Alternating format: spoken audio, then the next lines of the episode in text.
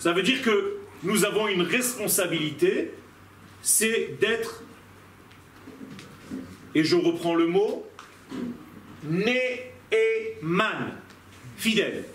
C'est la même racine.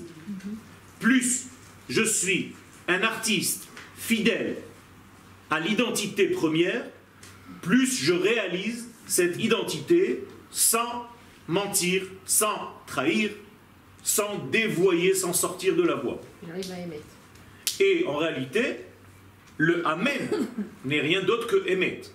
Les Amen en hébreu, c'est les Hacher. Donc les Amet.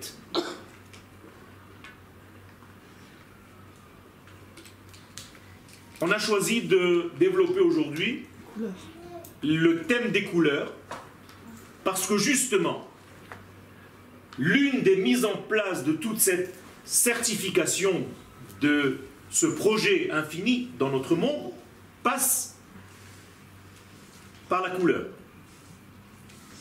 Et donc la couleur va devenir un élément prédominant dans la création du monde. On peut dire que ce monde est une grande couleur, est rempli de couleurs, de milliards, de milliards de nuances. Et au niveau physiologique, c'est réellement une lumière qui n'a pas de couleur. Cette fois-ci, c'est une lumière réelle qui pénètre de l'espace dans l'atmosphère terrestre, qui va créer donc une couche, un écran.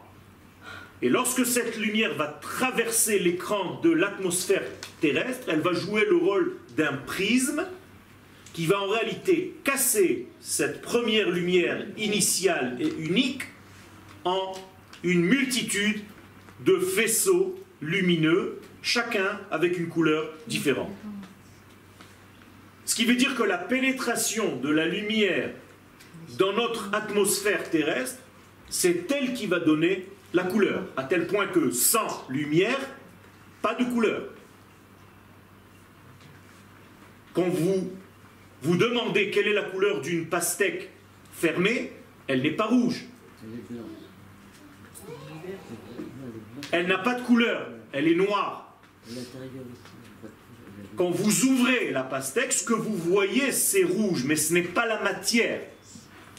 C'est en réalité un jeu, et on va essayer de comprendre, entre ce que certains éléments de ce monde rejettent et, ou bien gehabt.